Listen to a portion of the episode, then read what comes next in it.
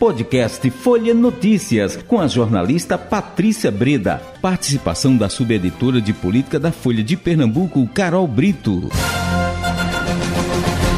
Sexta-feira, 7 de outubro de 2022. Começa agora mais uma edição do podcast Folha Notícias, direto da redação integrada Folha de Pernambuco. Sou Patrícia Breda.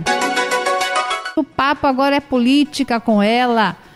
Jornalista Carol Brito, subeditora de política do Folha de Pernambuco. Como é que vai ser esse bate-papo hoje, Carol? Vamos por local porque realmente tem muita coisa. Vou Vamos fazer lá. aí um, um notícia expressa aí para a Folha de Pernambuco.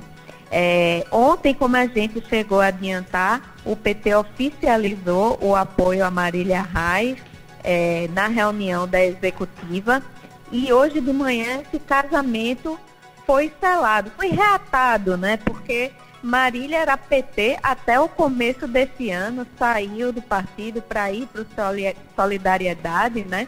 Caminharam é, separados nas eleições para o governo do estado. Teve momentos aí de muita turbulência e até troca de farpas Uhum. é, entre os dois lados, mas parece que o projeto do ex-presidente Lula acabou sendo maior e selando a paz entre Marília e seu antigo partido. E não foi só com ela, não, foi selada a paz, é, Patrícia.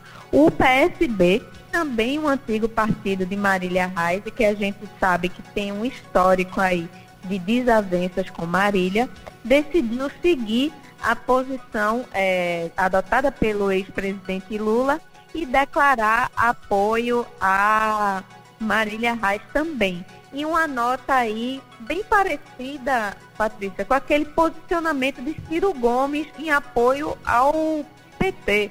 É, foi uma declaração de apoio que não cita o nome da candidata em momento nenhum.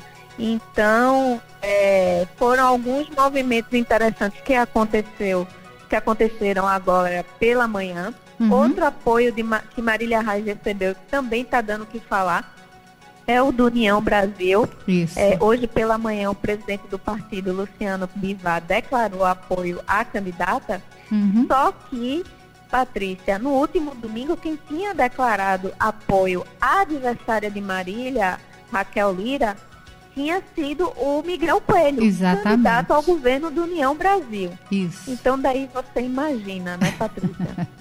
É, eu, a- inclusive, se a gente for é, é, pela hierarquia, né, Miguel atropelou as coisas, né? Pôs o carro na frente dos dois, porque ele tinha que ter esperado a, a- a posição do partido, né?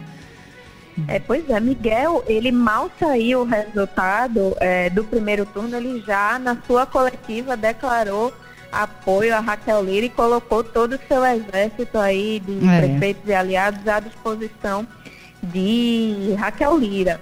Só que agora parece que União Brasil está aí um pouco dividido, porque é, de um lado ficou a direção estadual, é, junto, por exemplo, com o prefeito de Araripina, o Raimundo Pimentel, o presidente estadual do partido, todos com é, Marília Reis, e do outro lado, Miguel Coelho, também o Mendonça Filho, é, ex-ministro da Educação, com Raquel. Então é mais um fato curioso aí desse segundo turno das eleições de Pernambuco, Patrícia. Pois é. E, e pelo que eu entendi do, da nota de Bivar, não é? Ele não liberou o partido para votar em quem quisesse. É bem. Isso, pois foi é, bem Patrícia, diferente do que aconteceu no Nacional, né, que Isso. o partido não se posicionou é, por Lula ou por é, Bolsonaro, aqui em Pernambuco adotou a posição Isso. de apoiar Marília Reis. Então resta aí a gente ver quais serão os próximos passos aí do partido nessas eleições diante dessa divergência aí é, bem forte na legenda, né? Perfeito. E para finalizar, Carol, hoje nosso tempo é curtíssimo. Pois é, Patrícia. Vamos falar um pouquinho também de nacional, né? Isso. Porque acabou de sair pesquisa Datafolha. Uhum. E é, essa pesquisa, Patrícia, mostra aí o ex-presidente Lula na frente, com 49% dos votos, enquanto Bolsonaro fica ali atrás com 44% dos votos. É, brancos, 6%, não sabem, 2%. É, com cálculo de votos válidos, né, a votação de Lula vai para 53% e a de Bolsonaro 47%.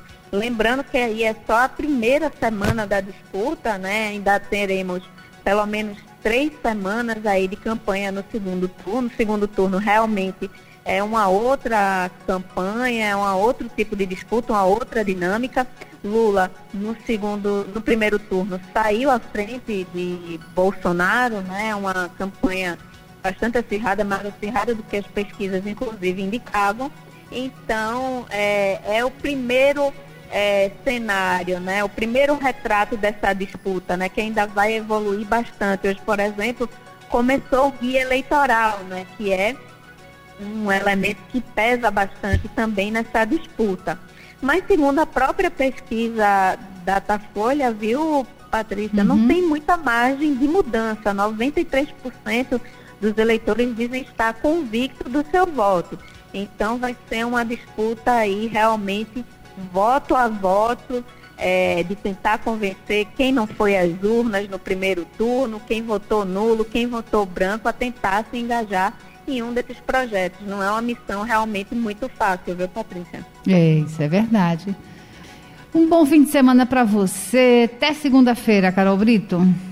Para você também, Patrícia, e para todos os ouvintes, um bom fim de semana e até segunda.